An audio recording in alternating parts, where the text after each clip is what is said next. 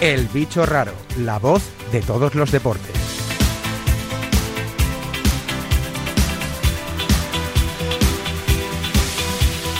Muy buenos días amigos y bienvenidos una mañana más al bicho raro. Hoy me he levantado muy tempranito, por cierto, pensando en Star Wars y en lo que supuso para toda una generación y su prole el estreno de la primera película en 1977. En ese momento creo que ni el mismísimo George Lucas podía imaginar lo que iba a suponer ese primer lanzamiento y la magnitud del fenómeno fan que se originó en torno a la que después se convertiría en una saga de culto. Lucas imaginó un mundo que muchos de nosotros hemos soñado con conocer y la frase de yo soy tu padre, también doblada por nuestro queridísimo Constantino Romero, forma parte ya de la historia del cine. Y ahora estaréis pensando, mmm, me he debido confundir de emisora porque esto no es Radio Marca. Pues no, estáis en el lugar adecuado. Hoy os vamos a presentar un deporte que os va a dejar con la boca abierta y ya. Si sois fans de la Guerra de las Galaxias, definitivamente nos vais a adorar. ¿Quién no ha soñado alguna vez con hacer un combate de sables láser y convertirse en un maestro Jedi? Pues bien, eso ahora es posible, sí, sí. Hoy os vamos a desgranar el Ludosport. Bien es cierto que han tenido que pasar 30 años desde que se estrenase la primera película para que este deporte haya visto la luz, pero ahora cuenta hasta con campeonatos mundiales. Ahí os dejo la miel en los labios. Antes, como siempre, vamos a dar los buenos días a mis bichos raros. Al timón de los mandos técnicos tenemos a Dani López y en la producción a Débora Palmini, acompañándome en esta temprana mañana Ana María Nimo, Belén Jiménez, Gorka Alonso y una servidora, Silvia González. El bicho raro, la voz de todos los deportes. Pero antes de sumergirnos en este maravilloso deporte que es el Ludosport y todo lo que le rodea, que es mucho y muy interesante, Gorka nos va a llevar de viaje a algún lugar del mundo. Y ya que no podemos viajar mucho, pues hagámoslo con la imaginación. ¿A dónde nos vamos, Gorka? Bueno, hoy vamos a viajar bastante, la verdad. Nos vamos a ir lejos de nuestro continente para conocer un deporte de esos raros, de esos que nos gustan a nosotros. Y yo os prometí la semana pasada que iba a ser de temporada. Así que aquí lo tenéis. Es el Yukigassen. Eh, ¿Lo repites, por favor? Yukigassen. Perfecto. ¿Algún día nos traerás algo que podamos pronunciar? Mm, lo dudo.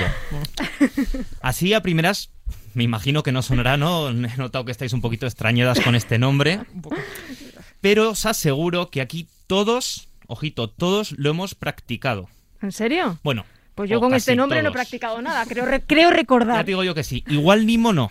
Nimo igual lo ha tenido más difícil por el tema de la latitud. Yo os aseguro que en Pamplona lo he tenido bastante a mano siempre. A ver. Tú en el puerto, Nimo, igual un poco más complicado, pero no. Llevas mucho tiempo en Madrid como para haber practicado el Yukigassen. A ver, con qué nos, a ver nos sorprende, ¿eh? Os diré que también lo hemos practicado de forma amateur, ¿eh? sin saber realmente que esto era un deporte, con sus competiciones, con sus reglas y sobre todo con muchos, muchos seguidores en Japón. Anda, en Japón, fíjate. Sí. Lo que no hagan allí. De hecho, es incluso peligroso. ¿eh? Yo os digo que a mí en el instituto no me dejaban practicarlo. Nos cerraban las puertas del patio y nos encerraban en clase para que no montásemos competiciones de Yukigassen. Pero Gorka, por favor, ¿de qué estamos Eh, hablando? Sí. Estoy hablando, cómo no, de una batalla de bolas de nieve. ¿Qué me dices? ¿En serio? Así de no. claro. Eso en el puerto no. Me imaginaba que en el puerto complicadito, pero bueno, en Japón en invierno es uno de los deportes estrella. Ya os digo que hay muchos aficionados, ¿eh? Y nada, pues les apareció una buena idea montar una batalla con sus reglas, con sus equipos, con sus premios. Y para ponerlo más bonito le han plantado ese nombre, Yukigassen. Pues oye, eh, practicar lo hemos practicado. Además no hace mucho aquí en Madrid. Bueno, sí, el que pudo, porque. Pues, pues sí, es un deporte que además el nombre tiene su sentido, os lo voy a explicar. Yuki significa nieve y Kasen en japonés quiere decir batalla. Yu- Ah. Bueno, ahora que lo pienso, Yuki, yo tuve una compañera de piso japonesa que se llamaba Yuki. Y un vecino mío tiene un perro que se llama Yuki. Ahí lo dejo. Y significa nieve. Y significa nieve. A mí Yuki nunca me dijo que ella se llamase nieve ni nada. Era una japonesa muy maja, muy vasca también. Puede dar lugar a confusiones. Pues bueno, el caso es Yuki más Kasen, Yukigassen, batalla de nieve, batalla de bolas de nieve. Y bueno, ya sabéis que en Japón son muy de tradiciones milenarias, que si los samuráis, las geisas, los sumos, beben mucho del pasado, bueno, también beben mucho sake. Y el Yukigassen, pues os Bueno. el, el Yukigassen os imaginaréis que también es algo del pasado, ¿verdad? Supongo no, porque... Pues no, no, no, no, ¿No? no. Lo inventaron en los 80. Mientras ¡Anda! nosotros teníamos la movida, estábamos aquí con Alaska y compañía bailando. Ellos, Ellos, ellos se tiraban bolas de nieve. ellos se tiraban bolas pues de yo nieve. prefiero Alaska, ¿eh? ¿Qué quieres que te diga? Mm, Nosotros Hombre, nosotros estamos escuchando esto Vamos. y mientras tanto ellos estaban con unos chupitos de saque posiblemente. Digo una cosa. Mientras ellos estaban con la nieve de allí, aquí también la gente estaba con la nieve. Bueno, Pero con otra. puede ser, puede ser, puede ser, puede ser. 80. Bueno, no vamos a entrar en ese tema, ¿verdad, chicos? Venga, no vamos a entrar, no vamos a entrar. continuar. Ellos estaban con su saque y decidieron lanzarse, lanzarse bolas de nieve. Y nada, se organizaron bastante bien, todo hay que decirlo, ¿eh? No penséis que esto es una batalla campal como la que hubo con Filomena aquí en Gran Vía. No, no, no. Esto es un deporte bastante currado y no es un deporte individual, sino que es un deporte por equipos. Ah, fíjate, Nimo no podría jugar, no sabe jugar No, en no. equipo. Sí. No os voy a liar tampoco mucho con las reglas, ¿vale? Pero básicamente os diré que en cada batalla hay dos equipos de seis integrantes cada equipo. Luego aparte hay Mixto, dos... puede ser mixto. Puede O- ser mixto, puede ser mixto. Y luego también hay dos suplentes por cada equipo por si las lesiones, porque ya... Joder, pero esto es serio, ¿eh? sí, sí, os podéis imaginar que, que es peligroso si te da un bolazo mal dado. Depende, sí, depende de donde te lo den. Sí, te puede, Puede dejar un ser un poquito... problema, sí. sí. Sí, sí, sí. Y diréis, ¿quién gana? ¿No? Pues esto es un poco como las batallas medievales. En la Edad Med- Media, cuando había una, una batalla, ¿quién ganaba? El que no moría. Eso es, una opción es el que no muere, es decir, el que mata a todos los rivales, y la otra opción era tomando el castillo. Pues aquí es algo parecido. Puedes o eliminar a todos los contrincantes, es decir, darles un bolazo y cao, fuera. Y la otra opción es escabullirte entre ellos y coger una bandera que están protegiendo. Entonces, quien coge la bandera del equipo contrario, gana. Fíjate. Joder, qué de cosas. Sí, sí, así que nada, muy, muy importante todo esto. Y también hay que estar muy, muy atentos a la munición porque la munición es finita. Hay un total de 90 bolas de nieve por equipo. ¿Quién hace las bolas? Hay un molde para las bolas. No penséis que es una bola cualquiera, no, no. Hay un molde. Entonces, se hacen las bolas que. Se nota que se nota que se ha inventado en Japón, ¿eh? Sí, sí, se nota, se nota. Pues Y las- iba a decir, se nota que se lo ha inventado Gorka. Los japoneses llevan las bolas en una cestita. De hecho, yo he estado viendo vídeos de esto antes de- del programa para documentarme y la verdad es que os recomiendo que lo veáis porque no Venga, Gorka, que has estado documentándote si lo has cogido de la Wikipedia. No, no, no. He visto, he visto programas enteros de batallas de Yuki Gassen. ¿eh? Os digo que. Os animo a que lo hagáis, la verdad. Y bueno, pues eso. Básicamente estás viendo a todos correteando de un lado a otro con su cesta, con sus bolas. Escondiéndose detrás de unos muretes, porque hacen muretes de, de hielo para Pero que no son les dé una bola. adultos, son Son adultos. son adultos. Son adultos y. Hay muchísima gente Esa ha sido que una no- buena pregunta. Esa ha sido una buena pregunta. y participa además muchísima gente fuera de Japón, ¿eh? De hecho, en el último, uno de los últimos mundiales, que fue en 2015, participaron 170 equipos con gente de Canadá, de Finlandia y de países de estos en los que hay mucha nieve. Oye, y también pues- estaba Estados Unidos, que ya sabéis que una batalla siempre le, le gusta. Sí, sí, sí. Oye, pues esto tenemos que implantarlo en España. Sí, sí, pues ya sabéis, la próxima nevada mm, Solo hay que esperar. Solo hay que esperar. solo hay que esperar. Gorka, eh, muchísimas gracias. Nada, Siempre es muy vosotros. interesante lo que nos traes. Nosotros ahora vamos a continuar con el Ludo Sport y vamos con las reglas del juego.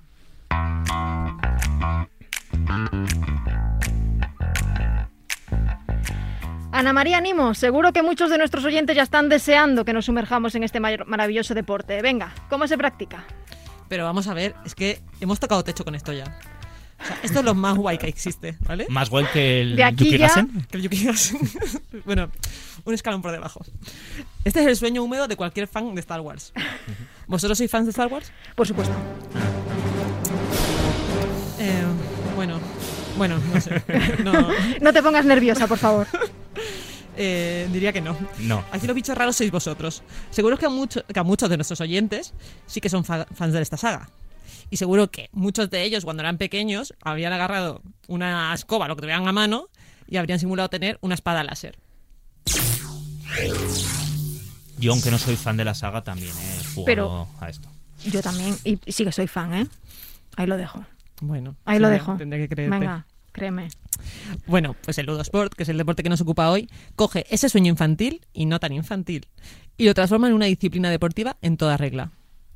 En este deporte que se inspira precisamente en las películas de George Lucas, tienes que batirte en duelo con tu oponente armado precisamente con eso, con una espada láser. ¿Se puede molar más? Pregunto. No, No. es Bueno, imposible. la- a ver, la verdad es que pensar en una espada láser mola, mola. Bueno, o sea, no es una espada láser al uso, es de plástico, Ah, duro. Vaya. ah, vaya. Bueno, Pero tiene sus luces y sus sonidos y se activa con el movimiento, mola todo. Pero bueno, vamos. Voy- Os voy a contar un poquito cómo, cómo Venga, va la cosa. Este deporte se fundó en 2006 eh, en Italia por tres maestros italianos que se dedicaron a estudiar con detalle pues cuáles eran las técnicas de combate que aparecían en las películas de, de la saga. Las analizaron e identificaron todas. Y a partir de ahí eh, desarrollaron un deporte real basado en siete estilos de lucha diferentes. Mm.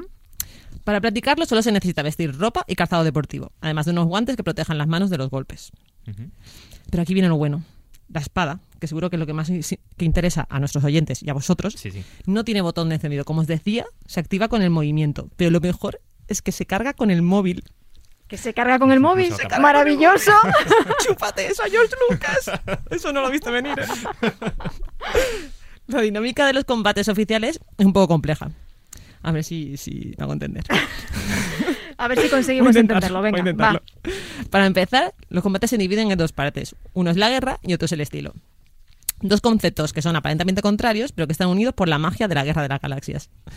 La guerra se divide en dos, dos dos partes a su vez. Sí. La primera de ellas son tres asaltos en las que cuatro equipos se enfrentan contra todos.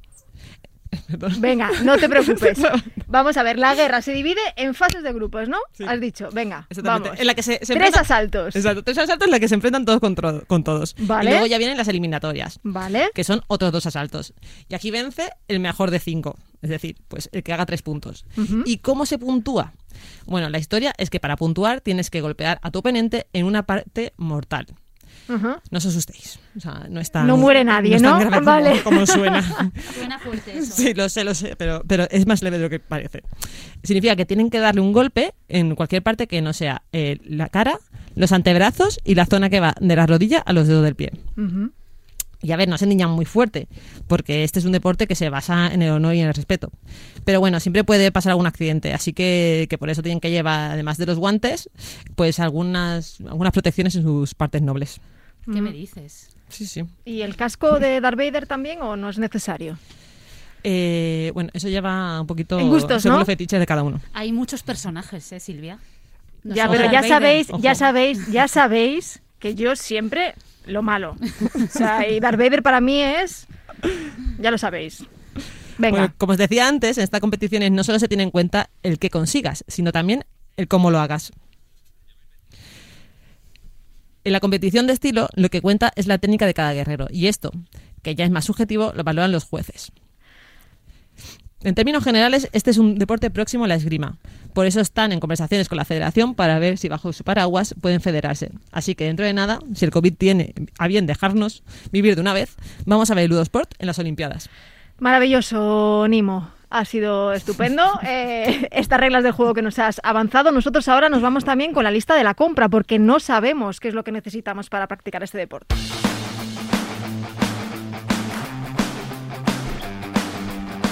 Belén Jiménez, cuéntanos. Bueno, pues os voy a contar lo que hace falta para poder practicar este deporte. Lo primero es saber dónde podemos aprender. Pues en Madrid hay dos centros, uno en Tetuán y otro en Fuenlabrada. Y en lo que es a nivel nacional tenemos, pues además de Madrid, Barcelona, León y Baleares. O sea que hay varias ciudades que ya cuentan con escuelas para aprender este deporte. Eh, si hay que tener algún tipo de experiencia previa, pues en principio no es necesario, no hay que aprender, no hay que saber ni de esgrima ni de otro tipo de artes marciales, nos lo enseñan todo allí. Me han me he informado y me han dicho que desde la primera clase además ya ves la luz al final del túnel. O sea, no es algo indigno que digas, bueno, es que ¿qué hago aquí? ¿En qué momento? No, no, te ya sientes humillado. te enseñan unas secuencias que tú ya te sientes un poco Jedi. Dices, aquí está, aquí está. Bien. Eh, ¿Hace falta tener algún tipo de fuerza o estar bien a nivel físico? Pues a priori, eh, si empiezas de cero, no. Pero si ya empiezas a competir a nivel internacional o más, más a nivel top, por decirlo de alguna forma, pues ya empieza a ser necesario. Normalmente lucharemos uno contra uno, pero si empezamos, sería más o menos en una lucha de grupos para ir un poco cogiendo el rabido del ojo, saber un poco movernos en un espacio de más gente, de grupos. Y eh, con respecto a la equipación, que es lo más importante, a nivel de vestuario, pues depende del nivel, como tú bien has comentado antes, depende de cómo empecemos, si somos un joven Padawan o somos un maestro Jedi, de, nuestra vestimenta varía y los precios también. Respecto a la espada láser, pues la espada láser eh, debe estar siempre homologada y en principio la, la, academia te la presta, es de color azul, porque los que empiezan empiezan con el color azul, y es una espada láser que es de aluminio y eléctrica, detecta movimientos y hace además ruidos. Este, estas espadas cuestan como en torno a los 300 euros más o menos. O sea que está bien. 300, bueno. bueno. Está bien, está bien. Si quieres Hombre, te Jedi, usar, ¿no? Claro. Eh, la frecuencia para practicar este tipo de, mm, de, disciplina, pues unas dos horas a la semana son suficientes. Y si vamos evolucionando, pues con más frecuencia, claro. Fíjate. Bueno, muy bien, ¿no? Yo sí, yo creo que lo veo muy bien. Sí, yo sí. me voy a apuntar. Yo ya, Ya, ya está decidido. ya ¿no? hablé con Guillermo y hemos quedado en que me voy a apuntar. Bueno, pues ya creo que lo único que nos queda es hablar con un maestro en Ludosport, Guillermo Serra, jugador y fundador de la Escuela de Ludosport de Madrid y coordinador nacional. Bienvenido, buenos días. Hola, buenos días. Vamos a ver, Guillermo, lo primero, ¿qué bicho raro te picó para empezar a dedicarte a este deporte y abrir tu propia escuela? Bueno, pues la verdad es que es una historia curiosa, porque yo estaba en casa y estaba leyendo una noticia y, y que decía que había en Italia una serie de academias que, que, que enseñaban eh, a luchar con sable láser. Y bueno, lo primero que, que, te viene a la cabeza es no me lo creo, no me lo creo, no puede ser. Así que me metí inmediatamente y lo investigué, lo investigué y efectivamente existían. Y además no era coreografía, sino que era un deporte. Y entonces dije, bueno, vamos a ver si esto está en Italia, esto tiene que estar en España y no puede ser. Y entonces de repente fui, fui a mirar y efectivamente no estaban. Entonces ya les escribí corriendo, les dije, oye, no, tenéis que venir aquí, que os montáis, ya veréis, va a estar fenomenal. Y al final, pues claro, me fueron contando cómo funcionaba y tenía que traerlo yo. Y al principio, pues lo, las típicas dudas, ¿no? De, hombre, ¿cómo lo voy a llevar yo? Esto es un lío. Y pues poco a poco te va picando, pues uno pues tiene su corazoncito friki y dice, oye, venga, va, que sí, que lo voy a hacer, que lo monto. Y nada, pues al final me decidí traer el deporte a España junto con mi compañero Ricardo Navarro. Sí, porque me imagino que vosotros, tanto tú, Guillermo, como Ricardo, seréis fans absolutos de la Guerra de las Galaxias. Vamos, eh, fans absolutos, absolutos. Y estoy a ver si mis hijos están en la misma onda. Sí, ¿no? Bueno, ¿y qué te dice tu familia? Porque claro, eh, al final que de repente montes este tipo de escuela, pues hombre, es más que curioso porque tú tienes tu trabajo aparte sí. y por las tardes eh, vas a la escuela. Efectivamente, yo cuando se lo conté a mi familia, pues lo primero fue el, el típico ¿qué? ¿Cómo? ¿Qué, ¿Qué qué? Y pues nada, les empecé a contar de qué, de qué iba. Creo que el primero que se lo conté fue a mi hermano que me dijo inmediatamente, esto de cabeza, hay que meterse de cabeza. Y, y fuimos a probarlo a París y nos encantó. Conocimos sí. allí a los fundadores y, y, bueno, nada, o sea, lo teníamos clarísimo y al volver, nada, pues a, a, a mover todos los hilos posibles para ver cómo, cómo montarlo. Y mi familia, pues muy bien, la verdad es que me apoyaron en todo momento, eh, siguen apoyándome y, y, la verdad es que pues eh, es fenomenal haber podido eh, introducir un deporte así eh, tan novedoso en, en, España y que ahora mismo ya estamos hablando de que en Barcelona, en León y en Baleares eh, hay academia de Ludosport. Hay academia, porque eh, Guillermo, a mí esto me, me, sorprende mucho, entonces quiero entender cómo funciona, ¿no? Tú te apuntas sí. a la escuela y de repente, ¡zas! ¿Y eres un maestro Jedi? ¿O no? no, bueno, anda que no queda. No, tú cuando te apuntas, te apuntas eh, lo que nosotros tenemos, pues unos rangos, ¿no? Entonces Sí. es lo que nosotros llamamos novicio, es como novato, para que me entiendas, ¿no? Sí. Y luego, pues eh, nosotros tenemos siete estilos de lucha diferentes, que son los, tú en combate los combinas, no tienes por qué luchar estilo 1 contra estilo 1, ¿no? Entonces, eh, en cada estilo, pues tú vas examinándote para pasar al siguiente, a la siguiente forma de combate, y luego pues tienes unos exámenes de rango, y entonces pues pasas de, de novicio a iniciato, pues Ujú. la traducción no hace falta, ¿no? No. de iniciato a académico, de académico a cavaliere, y luego ya maestro. Y, y una pregunta, Guillermo. ¿Es un Sí. requisito indispensable eh, ser un seguidor de la saga para poder practicar este deporte? No, para nada, para nada. Es verdad, no, no puedo negarlo que la gran mayoría son grandes fans de la saga, ¿no? Porque al final eh, todo viene eh, eh, muy heredado de, de las películas, ¿no? De, de la saga, pero no, hemos tenido gente que, que a lo mejor viene a acompañar a un amigo, pero tampoco sabe muy bien porque no le hace mucha gracia a ver si vamos disfrazados, que eso es también una, un clásico entre nosotros de, pero vais disfrazados. No, no vamos disfrazados, tenemos una equipación, somos un deporte. Y entonces de repente vienen, se lo pasan fenomenal porque el ambiente es muy familiar, muy amistoso y de repente se quedan así y dicen, pero, ¿cómo no me va a apuntar si esto es divertidísimo? Y además, obviamente, de eso, del componente deporte, porque es que eh, hay veces que, que, que se distingue o hay, hay que distinguir entre eh, no, me apunto un deporte porque quiero bla, bla, bla, bla, o me lo paso bien, ¿no? En este caso tenemos las dos. Claro, porque Guillermo, ¿de qué, de qué disciplinas bebe eh, Ludosport? Mira, eh, Ludosport, eh, como te decía, son siete estilos, siete formas diferentes. La primera nos puede recordar algo más al kendo, pero sin embargo hay un, hay un elemento que lo hace eh, separador del kendo, y es que eh, nosotros usamos un sable láser, y entonces las técnicas no son iguales, no, no pueden ser iguales. Y, eh, y, luego la segunda forma, eh, sí es verdad que hereda eh, también, por ejemplo, de la esgrima deportiva, más. Lo que pasa es que nosotros no pinchamos, porque como pinches con un sable láser, te quedas un poco tocado, nunca mejor dicho. Sí. Entonces, eh, los dos primeros estilos heredan un poco más eso de las disciplinas, eh, pues eso, un kendo o tal. Pero los otros estilos son completamente eh, propios, no vienen de ningún lado.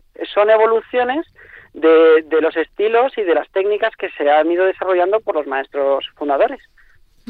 Y Guillermo, ¿qué es lo que más sorprende a la gente cuando, cuando llega? Has dicho que muchos se acercan a acompañar a amigos. ¿Qué es lo que les llama la atención, sobre todo mm, cuando llegan ahí? Mira, ah, dos cosas. Eh, una, wow, un sable láser, cómo mola. Eso es lo primero. O sea, alucinan en colores. Y, y, bueno, además es muy curioso porque dicen, pero si tiene luz y sonido, ¿y cómo no va a tener luz y sonido, no? Pero eh, alucinados, ¿no? Y luego la segunda cosa es que de repente se dan cuenta que es un deporte.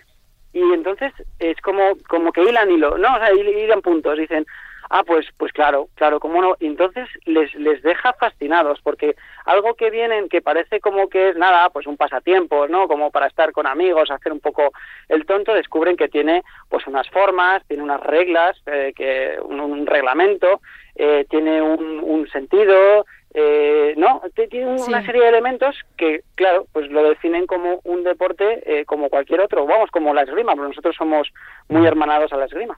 Y precisamente porque somos, sois un deporte, ¿qué principios básicos eh, tiene Ludosport? Eh, Ludosport se basa en, en un principio triple, vamos a decir. Eh, nosotros seguimos lo que llamamos el SECURI.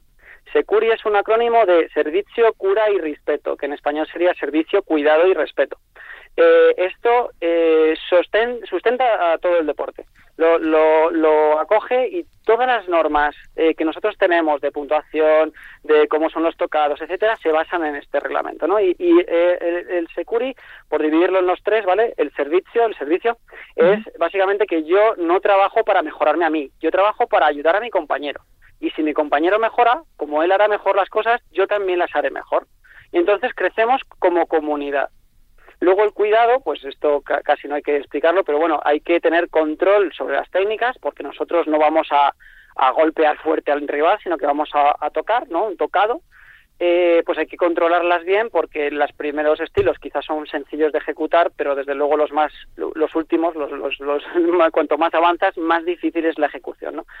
Y luego el respeto, pues como comprenderás, hay que respetar eh, Sí. desde el- la persona mm, top del deporte hasta el último que ha entrado, eh, con los conocimientos que tenga, eh, la edad, el sexo, no importa, eh, porque todos somos iguales. Y una de, eh, de las cosas más bonitas que nosotros tenemos es que nosotros reconocemos nuestros pro- propios tocados. Cuando a mí me tocan, yo no tengo un disparador como en la esgrima deportiva que lanza una luz. Yo levanto mi mano y digo, oye, que me han dado. Y entonces tengo que ser humilde y reconocer que me han dado antes de yo haber tocado quizá a mi compañero.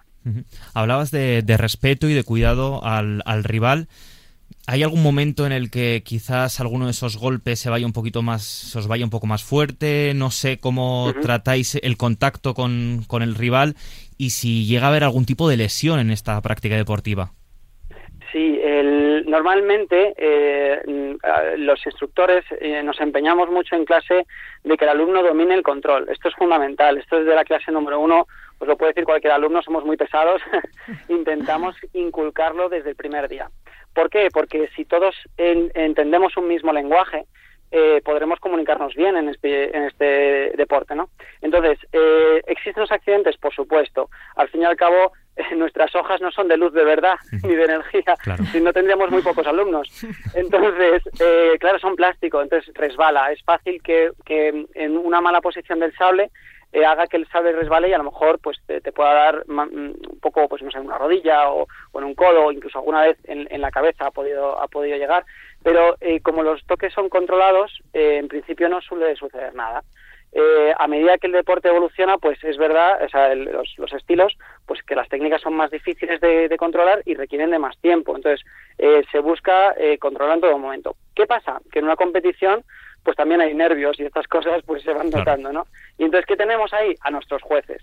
A, a los responsables de INCOM, que es el reglamento interno que tenemos, que se encargan de verificar de que las cosas se hacen como se debe, ¿no? Entonces tenemos eh, cuatro tipos de penalizaciones diferentes eh, por tarjeta, blanca, amarilla, roja y ya la negra, que sería expulsión del campeonato, eh, en el que van a controlar de que todo se ha hecho como se debe, que los, los de- las declaraciones son, son co- correctas, que eh, si ha habido algún accidente, ver si ha sido más accidente que aposta o si un mismo accidente ha ocurrido más veces, entonces se va penalizando más. Entonces, al final, eh, somos todos los que nos preocupamos de que no, no suceda nada. Y a nivel lesión, pues te diría un poco igual. Eh, cuando te pones a saltar y a hacer volteretas, pues las lesiones son más fáciles. Pero en los primeros estilos, cuando empiezas en el deporte, no, para nada. Es un, es- son, so- es un, un deporte muy progresivo, muy progresivo. Oye, Guillermo, y a pesar de que tampoco lleva muchos años el Ludosport, y, y hay muchos países en los que se practica y ya se han celebrado varios mundiales. Sí. Eh, ¿Qué posición ocupa España? Pues mira, España somos los segundos del mundo eh, a día de hoy. Muy Eh, bien, muy em- bien, muy bien. muy Vamos. bien. No está nada mal, no está nada, nada mal. Yo, eh, por- no, no, uno, esto está mal, pero bueno, es que me preguntáis a mí. Yo he quedado en tres de los cuatro años, creo que han sido ya, de los cuatro mundiales en podio. Oye, Y, Bueno. y estamos, sí, estamos terceros, cuartos y alguna vez en eh, segundo puesto también. ahí se resiste. habla- ahí. Sí, sí, sí, rozando, estamos rozando con los dedos. Pero claro, tenemos que tener en cuenta que eh, Italia nos saca, ellos llevan como 15 años y nosotros apenas 4 o 5. Entonces, claro, eh, ya haber llegado a podios internacionales prácticamente cada año es, es una cosa muy difícil de mantener. Pero bueno, eh, tenemos gente muy buena y, eh, y estamos eh, entrenando duro para, para alcanzarles. Guillermo, ¿hay algún tope de edad para este deporte? Para nada, para nada. Eh, nosotros eh, tenemos alumnos eh, desde muy jóvenes a- Sí. hasta muy mayores. Eh, ahora mismo, el- el- para que os hagáis la idea, lo que llamamos las clases de adultos empiezan desde los 14 años. ¿Vale? Eh, son, eh, ya consideramos que el alumno tiene una psicomotricidad suficiente para entender eh, los movimientos de cuerpo y sable para la sincronización y desincronización cuando se ejecutan diferentes técnicas.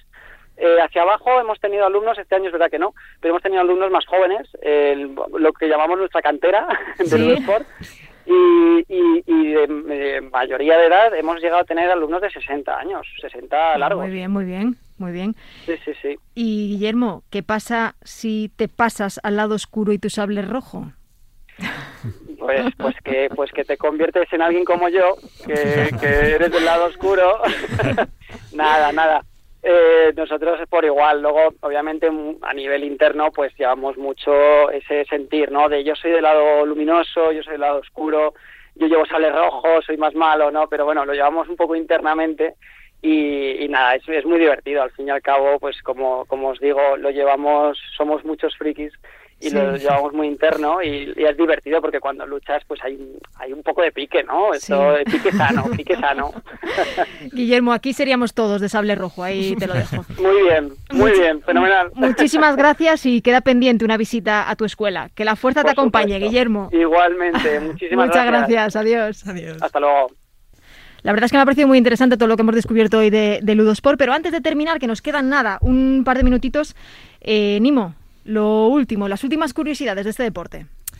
Pues bueno, os contaré que antes de que el malvado Disney se entrometiese en todo esto, los rangos de los practicantes de este deporte eh, no eran estos nombres italianos que hemos estado comentando, sino que se correspondían con los que aparecen en la saga de Star Wars. Es decir, que los que iniciaban en esta disciplina empezaban siendo younglings, que las pelis de George Lucas son... Sí. Que las pelis de George Lucas son los iniciados Jedi, los que sienten la llamada de la fuerza, ¿no? eh, controlamos el tema de la fuerza. Sí, por supuesto. Yo ya la por tengo, yo favor. ya la he sentido. Vale. Sí, sí. Bien, bien. A continuación estaban los Padawans, que son los aprendices de Jedi. Y en ese momento, a continuación, una, antes de pasar de nivel, tenían que decidir eh, de qué lado de la fuerza se decantaban. Por el- claro. Si eran Jedi o eran Sith. Claro. Ujú. Y a partir de ahí, pues ya seguían creciendo en el escalafón y eran caballeros de Jedi o Sith. Y por último, caballeros Jedi o maestros Sith. Madre Fíjate. mía. Sí. Lo más top de O los sea, top. que tienes que tomar una decisión muy importante. Jolín, no o es sea, ninguna tontería. no- no, exactamente, o sea, porque luego, o sea, pues como que ta- comentaba Guillermo, ¿no? Que luego sí sientes un vínculo de alguna manera con ese lado de la fuerza con el que te has aliado. Claro, efectivamente.